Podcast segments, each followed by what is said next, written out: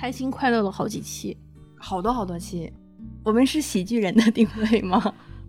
我大言不惭的，是吧？试着弱弱的问一句，是吗？不是，不是。那我们我只是哗众取宠。我不认可。那你说的对。嗯，正好呢，前两天我听了我不跑调，他录了一段诈骗犯给他打电话，告诉他你有什么资金的问题。他逗那个人，一个厦门人和一个台湾人的相遇，也让我想到了我三年之前的一个，对我来说是我的一个七七事变，是二零一八年七月七号，我被朋友骗到了传销里面的一个故事。嗯，这个传销我先打个双引号吧，因为这是我觉得是。嗯，哦，先说一下，我是 Iris。其实这一期节目我和别校之前有录过一次，在去年的时候，去年下半年，对，就是录那一期，大家知道是哪一期吗？不知道，就是对，就是那一期，对，就那一期，反正录的特别伤心，录的而且还挺久的那那那一那一部分，对，但是后来我觉得就是特别惨，对我们后来就是我。我们全部剪完之后，然后重新再复盘去听一遍，看有没有各种瑕疵或者是有疏漏的时候，其实又很安静的、比较沉沉重的去听到那一段的时候，嗯，我们商量说啊，删掉吧，要不然还是删掉吧。说当时还是一听还是能想起。那个画面来，感觉不是特别好受。对，那是我自己被朋友可能所谓的就是欺骗过的，也不能说欺骗，就是欺骗了。在我这儿认为，就对你来说是一个很很大的一个转折点。对，是我在友谊上面遇到的一个坎。但是今天嘛，我忽然觉得就是也没有你要你要轻松放下了吗？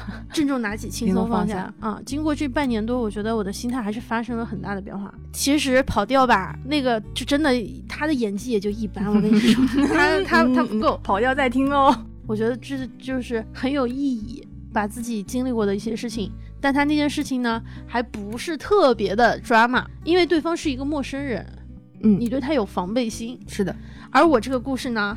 对不起，跑调。我的故事比你的故事要刺激一点，至少不止二十分钟能说完，可能要半个小时。所以我们就是说录一期吧，因为我觉得这期节目可能会比较有借鉴意义。包括我们有很多的就是受众啊，比如说学生或者是刚工作几年的，甚至可能像你这样就是工作了有一段时间的人，我觉得都还是有借鉴意义的。有你这件事情对我影响也挺大的。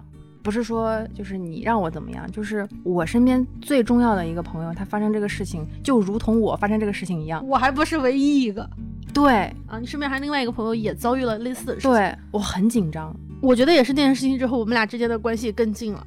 我就感觉我的妈呀，这是我的唯一的依靠啊，这是我的亲人。我再去找你的时候，其实我都好激动，我也是在就是手抖的给你在回复消息，说行，我去我去接你。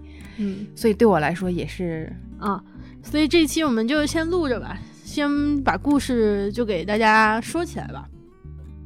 故事是这样的，我在工作的时候认识了一个合作方的朋友，我们认识了有三年左右，一直都是工作，没几个月会有一些项目上的合作，关系还 OK 吧。对方也是一个女孩，很无害，自己呢也在一家五百强的企业供职。工作也很稳定，周末的时候也去看展，也去嗯看一些戏剧，参加一些活动。我们走的还算是比较近，是在有一次正好有一场音乐会，我多了一张票的情况之下，我就问他你要不要一起来。他说 OK 啊，我们一起去听了一场音乐会，之后又一起去喝了酒，他还叫了他的朋友。之后我们俩的联系就开始紧密起来。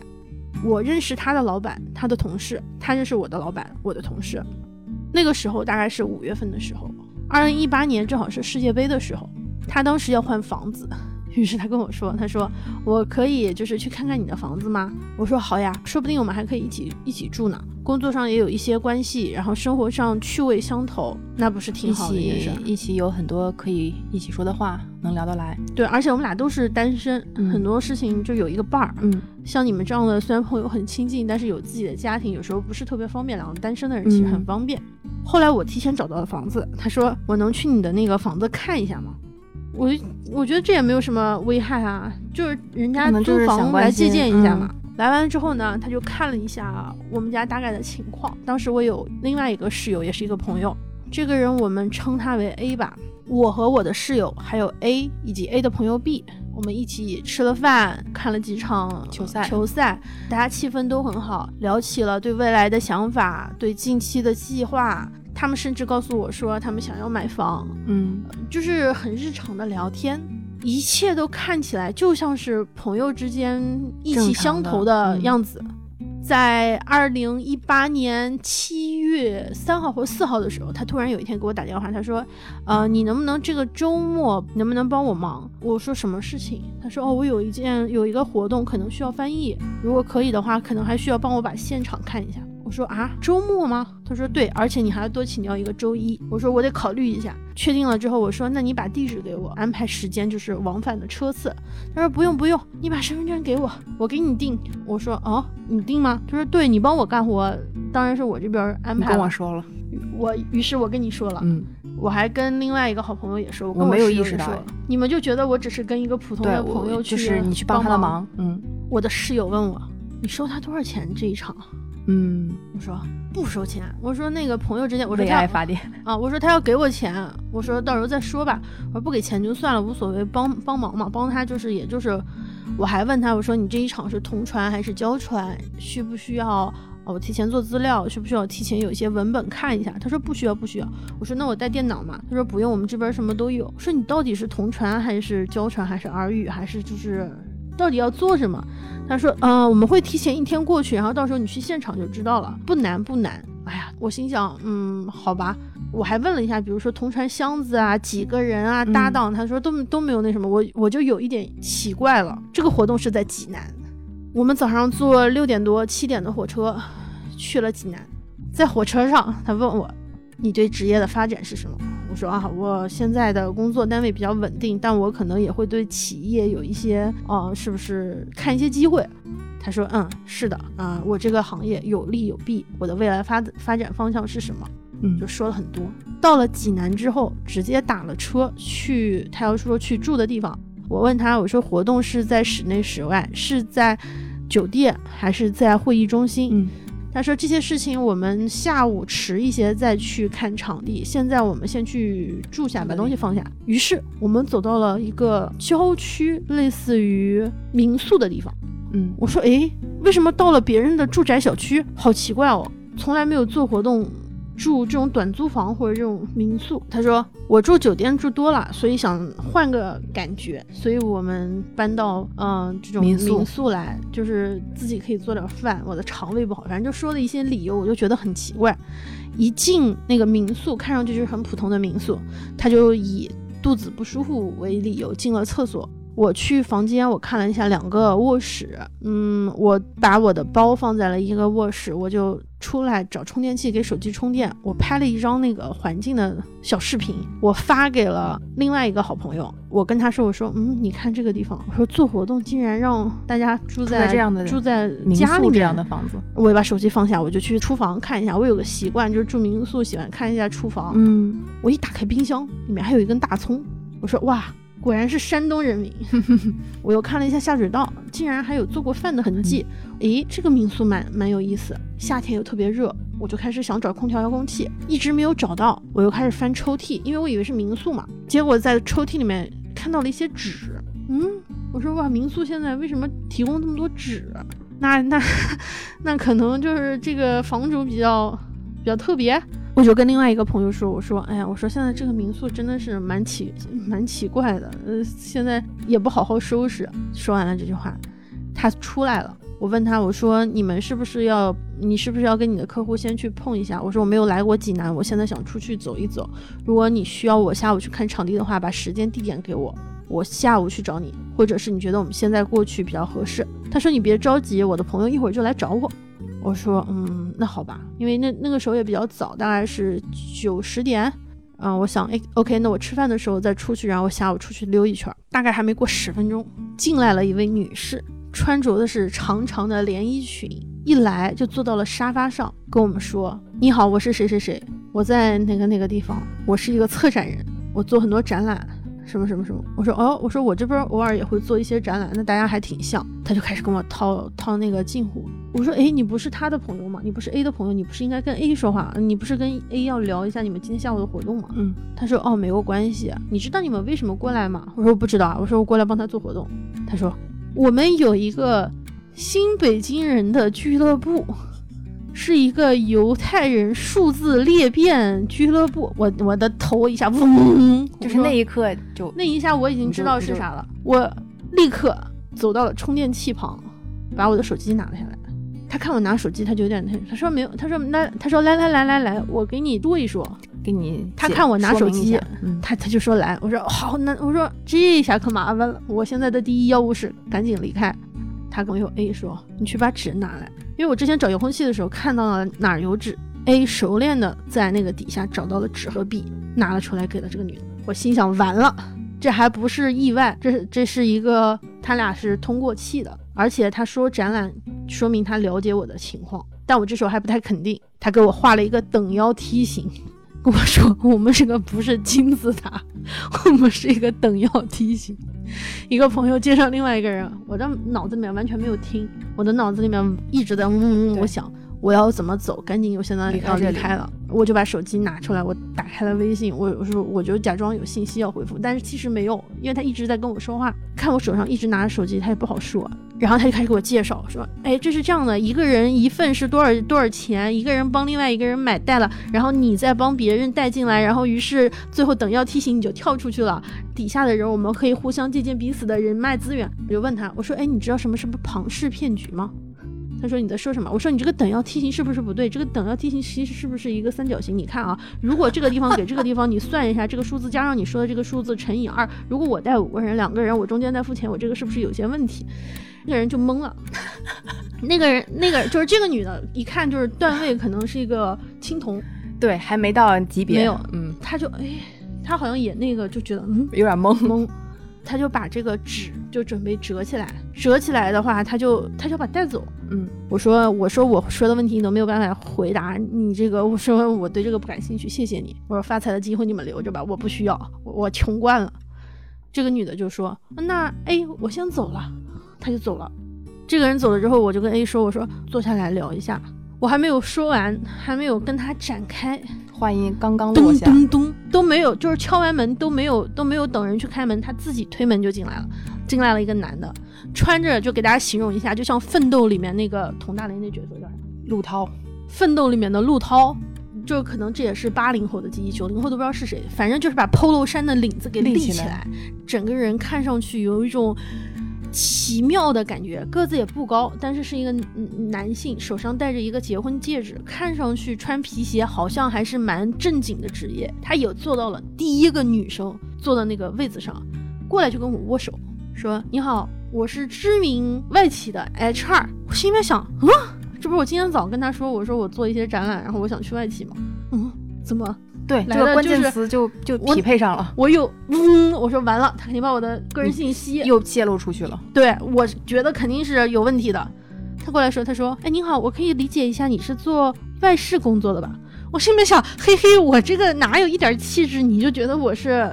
做什么工作的？我就说，我说您这不都知道，都做过功课了吗？我说话有点不客气。嗯，他说，嗯，是不是我们刚刚那个朋友跟你说的东西不太明确？我再给你说一下吧，我再给你解释一下，或者你能不能说一下，你觉得我们这东西有哪些好，哪些地方不好？我们可以来做沟通。他刚开始非常的冷静。嗯，我已经把我自己的思维建了一堵墙。我说。我没有觉得你们有任何不好，你们想要挣钱是一件很好的事情，但这是你们的事情，我不想挣这个钱。这件事情好是你们觉得它好，你们想挣钱，这是一件好事，但我没有想通过这种方式挣钱的想法，所以这件事情对我来说，呃，没有什么好的地方。但是这件事情对我来说也没有什么不好，呃，你们做什么选择是你们的事情，不一定大家觉得都好的事情我就要都去做，那我还做不过来。我跟他说了一些有的没的，他的态度就是你在说什么？我后来就说，我说你可以说我随进，也可以说我犬儒。他说你在说什么？什么犬儒？什么随进？那么你这个人说的话我怎么都听不懂？我说对了，你看我们俩都没有一套话语，我们俩根本聊不起来，所以你说的东西跟我说的东西不一样。我今天过来是因为我朋友叫我过来的，你现在可以走了，你能不能给我和我朋友一点时间？他。说：“你知道他叫你来为你付出了什么吗？”我说：“我知道，这是我要跟他沟通的事情，能不能请你先离开？”他就特别生气，出去了，把门一砸，哐哐，然后走了。我就跟 A 说：“我说你坐下来，我说我想跟你聊一下。”我特别平静，我手上拿着手机，是他先问我，他说：“你来这边有人知道吗？”我心里面想：“啊，当然，这个你现在问这个问题是想干嘛？”我说：“知道。”我说：“而且我还跟小杜鹃说了我在哪，而且他们知道今天我是跟你出来的，知道我是来过来帮你做翻译，帮你看一下项目的。”女孩说：“哦，就好像他觉得有一些东西不太对了。”就趁着这个时候，我跟他说：“我说，我说，我想跟你说三点。第一点，今天无论如何，你是骗了我。无论是你想带着我挣钱，你想带着我介绍认识新的朋友，无论如何，你没有告诉我这一此行的目的，所以你是骗了我。在这一点上来说，你绝对是错的。第二件事情，我把你当朋友，所以我过来了。我没有想从你这个地方得到任何东西，而且我，嗯，就算这样子。”我觉得我来是我信任你，那么我来了之后发现这件事情不是我需要承担我做出这个决定的相应的责任，所以我也有我的问题。但是我觉得我来配合你这件事情我没有问题。第三，今天我必须离开。现在已经有人知道了我在哪儿，并且你今天让我来做的事情不是这样的事情，所以今天我不管你可能会承担什么样的，就是你们的组织内会对你有什么样的问题。对我来说，不好意思，我必须要走，而且我现在跟你说完这句话，我立刻就要走。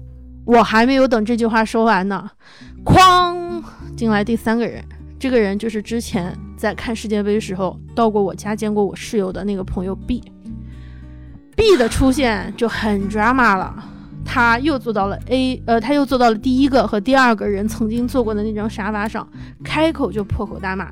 说，嗯，我本来都不想出来的。那你知不知道你这样给 A 造成了什么样的那个？A 为了你给你买票，给你安排这些东西，我们都说让他别拉你进来，他非要拉你进来。他给你就是就是介绍一个人，是为了你好。每个人只有三个名额，他就什么就是为了你才把你拉进来。你现在那什么，你你你到底是觉得好还是觉得不好？你凭什么觉得我们不好？我们掏心掏肺的想想帮你一把，掏呃带你一下，带你一阵儿，你怎么这个态度？不不不不不不，说了好久。我说嗯，我说你们觉得好的东西，我未必觉得好。就他特别特别特别生气，开始发火，就拍桌子，就开始指责我说啊，你很失败，你没有朋友，你没有对象，你没有什么，就开始 PUA。熟悉的那一套来了，完全就是 PUA，而且那一套说的非常的夸张。他把所有对你以往的了解全部都讲成了攻击你的、否定你的、否定你的一切。本来你还没觉得。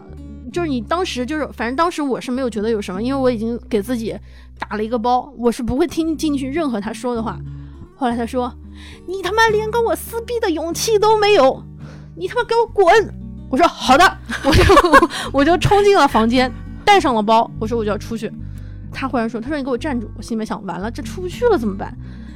他说：“你能答应我不要把今天的事情说出去吗？”然后我想了一下，那我还能说啥呢？我说好的，我说我不会跟别人说的，但我心里面想的是，我不会跟谁说，我不会跟他的朋友说，我我我觉得啊，我觉得我就说一句，我不会说，但我也没说的很明确。他就让那个 A 陪着我去了楼下，在我们坐电梯到楼下的过程之中，我觉得他是怕我拍照啊，或者是要嗯，就是他们好有一些争取一些时间。到了楼下。A 一句话都没有跟我说，那他什么反应呢？完全没有反应，就是有一点委屈的感觉，完全就没有任何就是我给你解释一下到底怎么回事，完全没有。我不想让他帮我打车，我不想让就是跟他发生任何关系。他带着我从小区的另外一个门出去了，我就自己打上了出租车。我上了出租车，我跟师傅说：“我说师傅，这个地方是是属于济南的什么地方？”师傅说是郊区，是经济开发区。我说你能不能稍微绕一下？钱不是问题，不要走通常走的路，你从附近绕一圈之后再去火车站。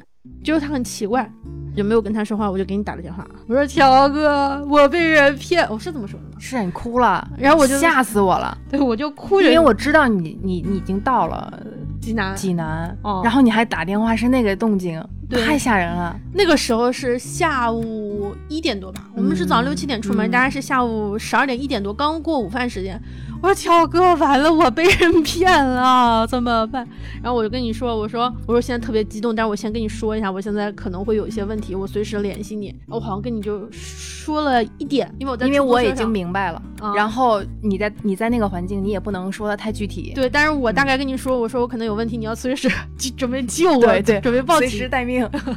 坐着那个车，呃，反正回去的票我没有，然后我就自己在 app 上订了一个票。我先订了一个两三点票，但是我怕他有我的身份证号码能够查到。当时我应该订了一个三点多、四点多的票。到了火车站，我再改签，改了一张最近的票回北京。在路上我就开始给你发信息，我说大概是个什么情况，你来火车站能不能接我一下？如果你爱人在，你们能不能一起过来？因为我怕你一个人过来，万一他又出现，对你也不利。嗯嗯嗯，所以我很纠结，我还怕给你会造成问题。我当时不敢回家，是我怕他们知道我家在哪儿，嗯会去我家堵我。发完了之后，我就开始在知乎上面搜，我搜了那个小区的名字，嗯，搜了呃新北京人犹太数字这几个俱乐部，关键词我搜到了一模一样的事情。我发生在别人身上。我内心非常知道这是什么事情，但我还抱有一丝希望。我觉得这个朋友可能是也被骗了。我告诉自己，只要他给我发一条信息，或者问我有没有到家，有没有上车，我就把知乎的这个帖子发给他。但是他没有，就再也没有。他没有给我发一条信息。从济南回来好像就有一两个小时吧，反正就到了北京。我走出火车站那一刻，看到对面的乔哥，嗷的我就抱上去哭了，对真的。出口出口那个地方，对，哎呦，就抱着你，真的是不行。我说我都咱们好紧张，我说咱们赶紧走。然后咱俩是坐地铁还是打车，我都忘了。咱俩是是地铁回，好像是地铁回去的。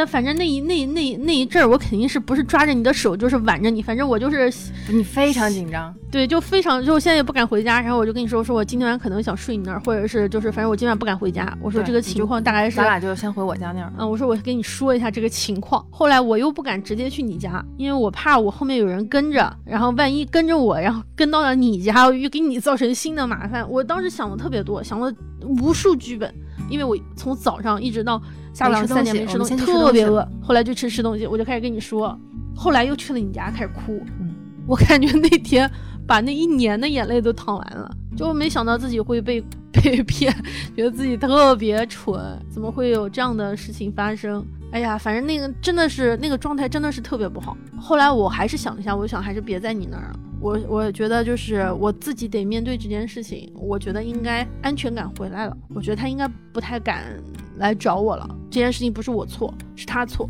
我就 回家了。我室友在家，我怕他一个人出什么事儿。我的室友的爸爸是一个警察，他也比较大条。嗯，我说还是要跟他说一下，因为我们俩毕竟住一起，我不希望给他带来任何的威胁。他 他学他爸审犯人的一套，拿出了一一张纸一张笔，他说记录一下，万一以防到时候有什么问题。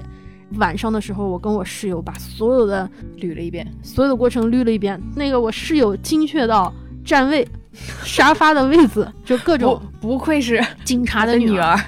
后来他就我就说呢，我晚上想先休息，就不想说话了。就这一个故事说了应该三遍之后，就不想再说了。嗯，到了房间，我又开始掀开我的窗帘儿往下看，会不会有人？门口电梯嘛，有那个下电梯的声音，我就有一阵紧张。我说是不是有人要来？没有人。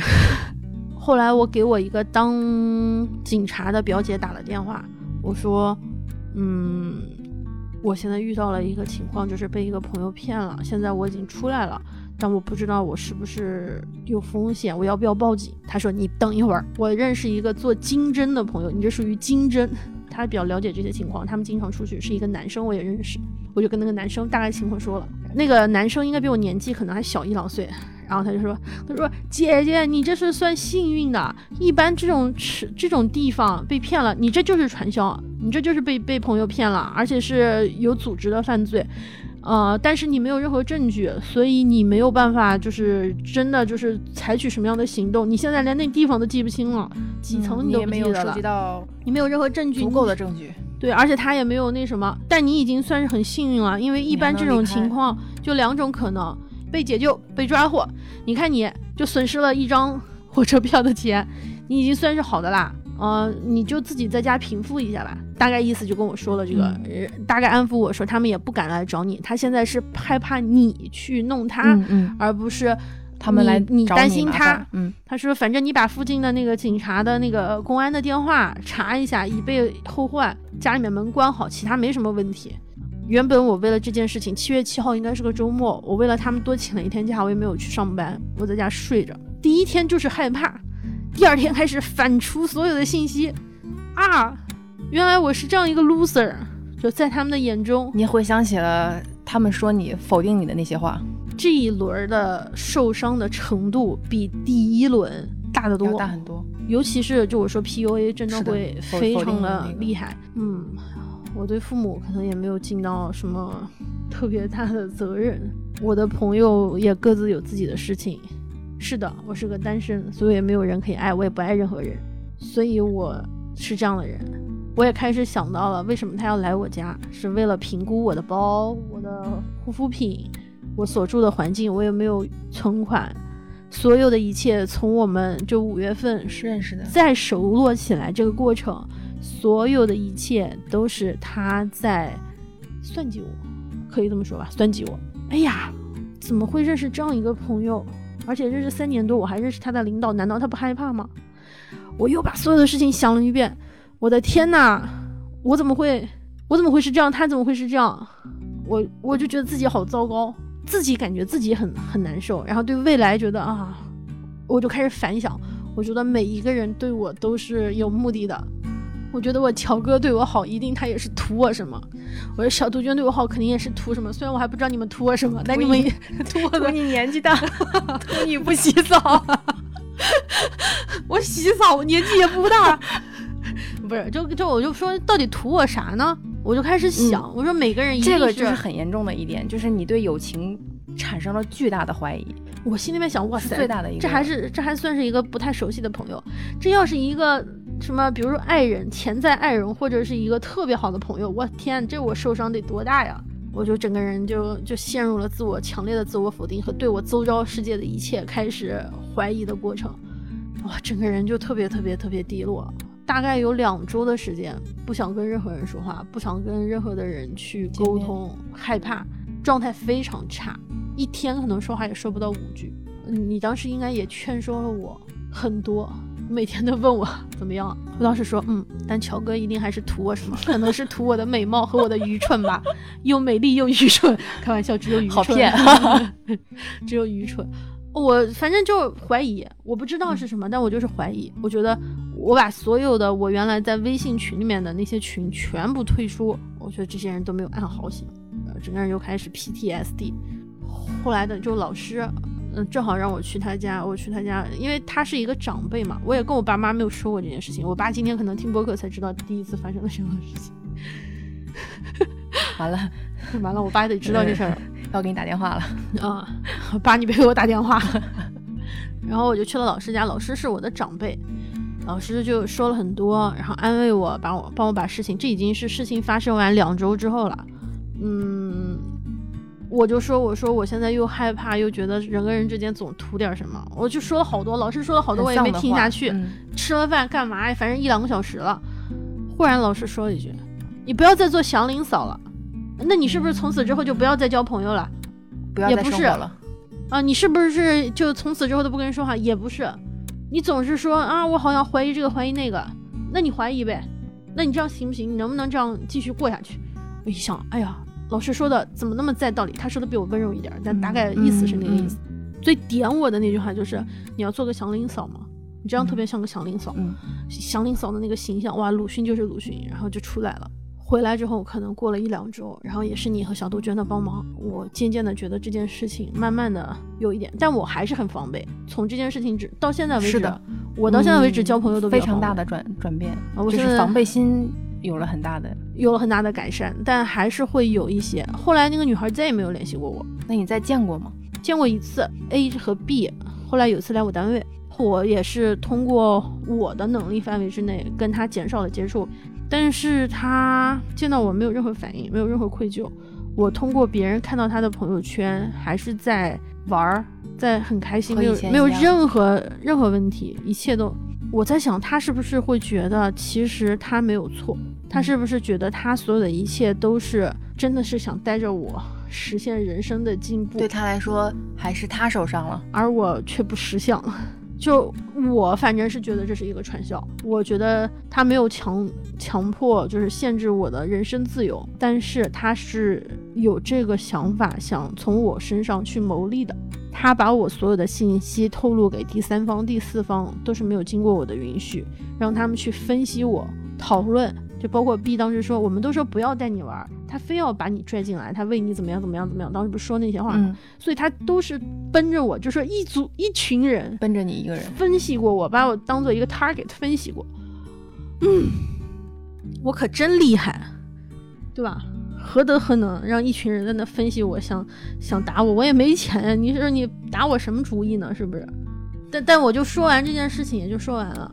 我觉得吧，即使朋友几个月认识很多年，但是给了你一个让你觉得有些怀疑的活动或者是项目，你还是要慎重一点。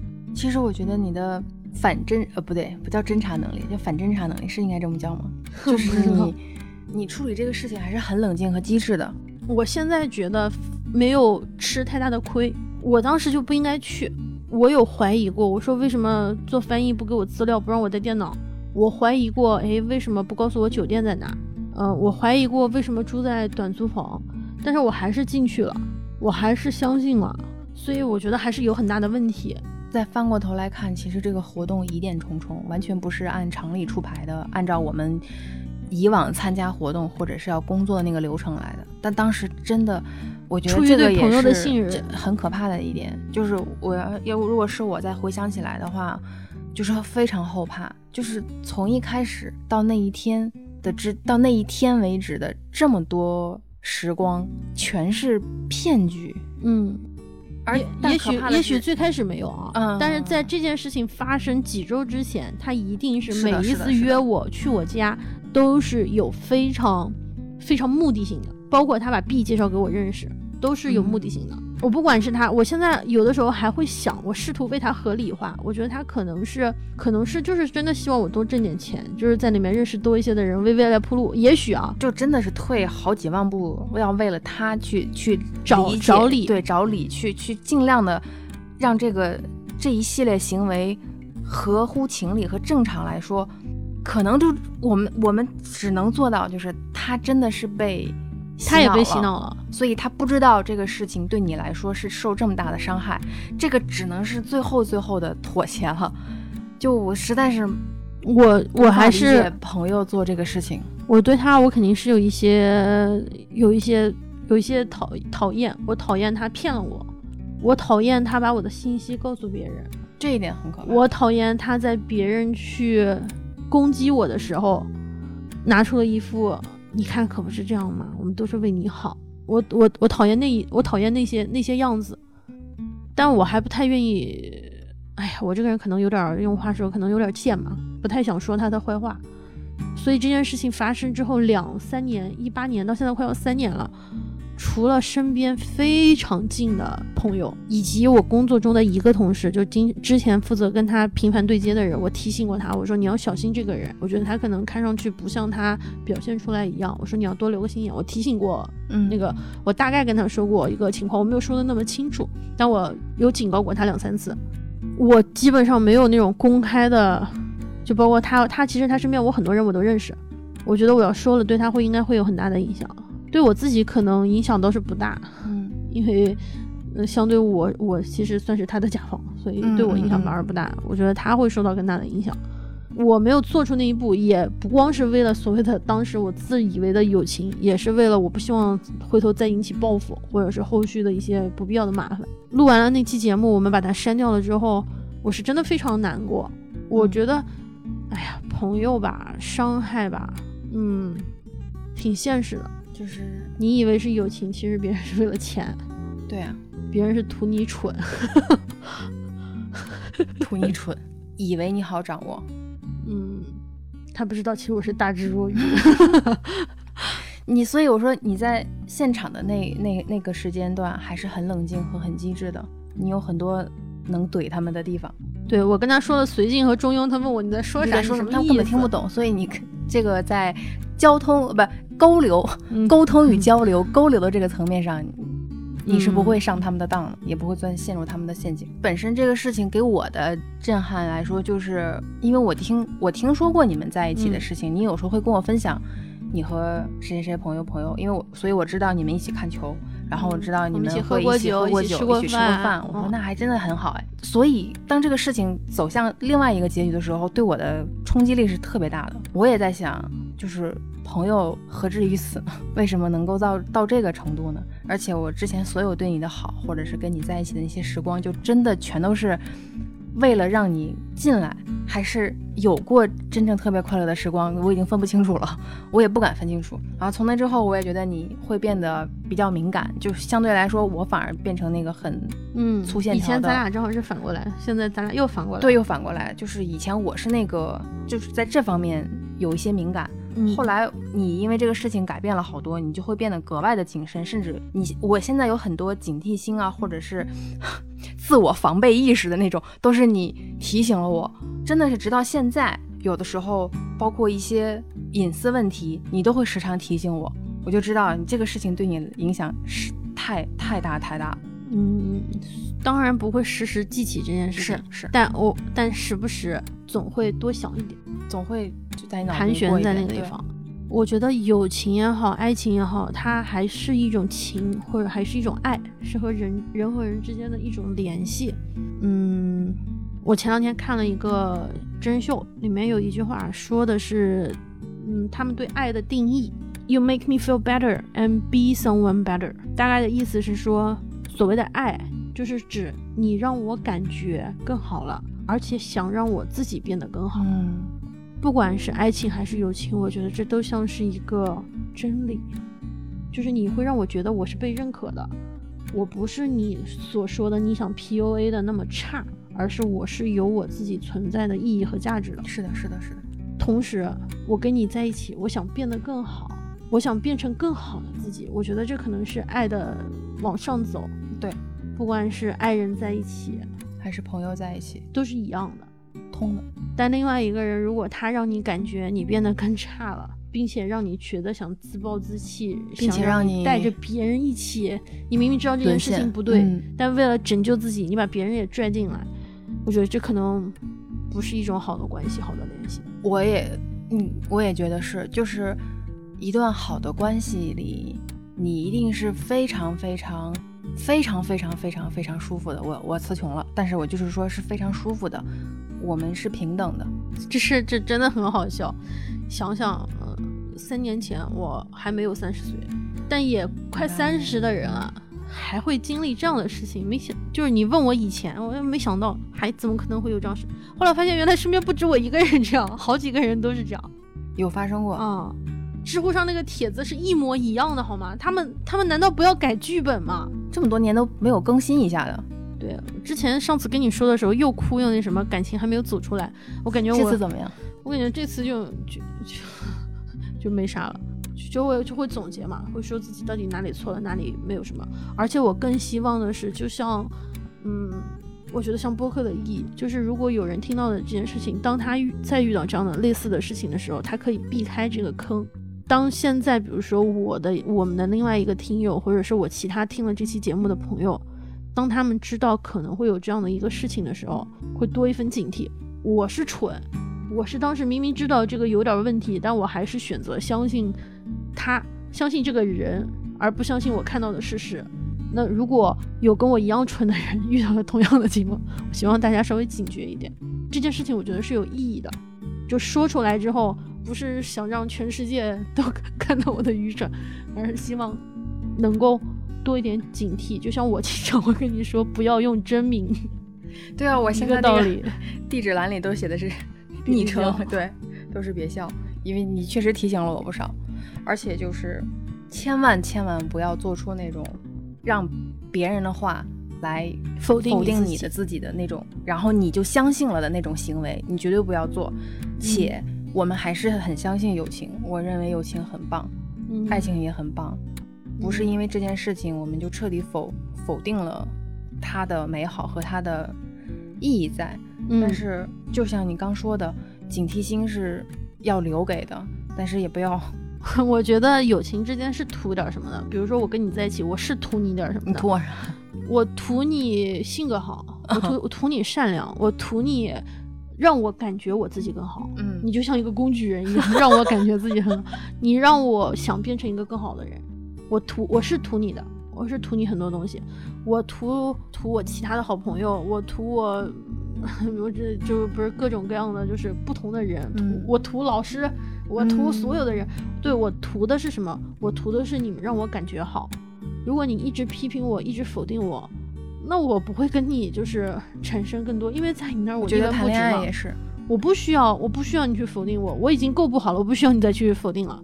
所以我图的是你让我感觉好，并且你让我愿意改变我以前的不好的地方，变得更好。同样，你也是图我，你图我提醒你，你图我让你感觉我我我图你让我更好，我让你图你感觉那个带我长见识，丰富我的你，对你图我，你图我好多东西。对我图你好多东西呢。我我我就这么说吧，有好多东西都是你带我上道了。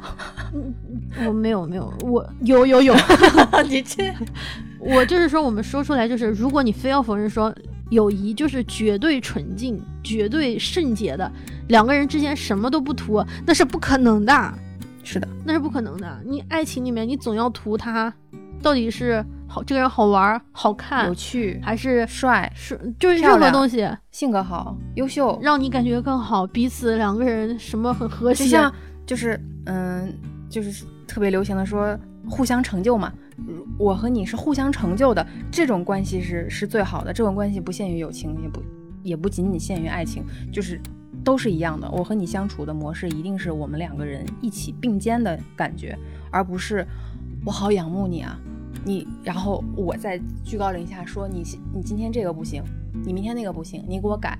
如果是这样的话，请你及时的跳出来，千万不要怀疑自己，真的不要听别人口中的否定你的那个你，你去相信那个话，绝对不要，因为我觉得我受否定太多了。我现在特别就想激烈的抗争，就是不想再听到别人否定 从小就听着别人对从小从小就是听着否定过来的，所以到这一点我就有点激动。嗯，是，哎，今天说完就是很放松，很也没哭过。今天应该是轻松放下了。我应该跟你说过三次这件事情，第一次是哭着说的，第二次是在你家上次录节目的时候哭着说的，这是唯一一次 笑得着说的，诶，我这几年真的有一个非常大的就是对人的评价的改观，我非常欣赏那种弹性十足的人。嗯，他遇到了特别难过的事情，也不至于太难过，不至于太嗯悲伤的嗯去面对这件事情。遇到特别高兴的时候，他又很清醒，他知道这件特别好的事情也可能会有快乐是短暂的。所以他有一个弹性。我现在真的好想成为这样的人，就不会太得意忘形，但也不会太陷入低谷而不能自拔。就是情绪我能掌控嗯那种感觉，我觉得也是我现在比较向往的一个状态。嗯，是。虽然这期明明是两个人在录，好像感觉变成了我的单口。没有啊，你开你开了一家花店，我进了一次传销，我们都有我们都有光明的未来，花店也倒闭了，传销也走出去了，我们都有光光明的未来。嗯，我们都有光明的未来。是真的，没错一定的那我们一起走向光光明的未来吧。好，那我们这期节目先到这儿吧。我决定关掉麦，跟你报一下。对，我们决定报一下，嗯，明天嗯就又是崭新的一天。对，明天又是崭新的一天。今天的节目就先到这儿吧，好，那就拜拜啦。拜拜。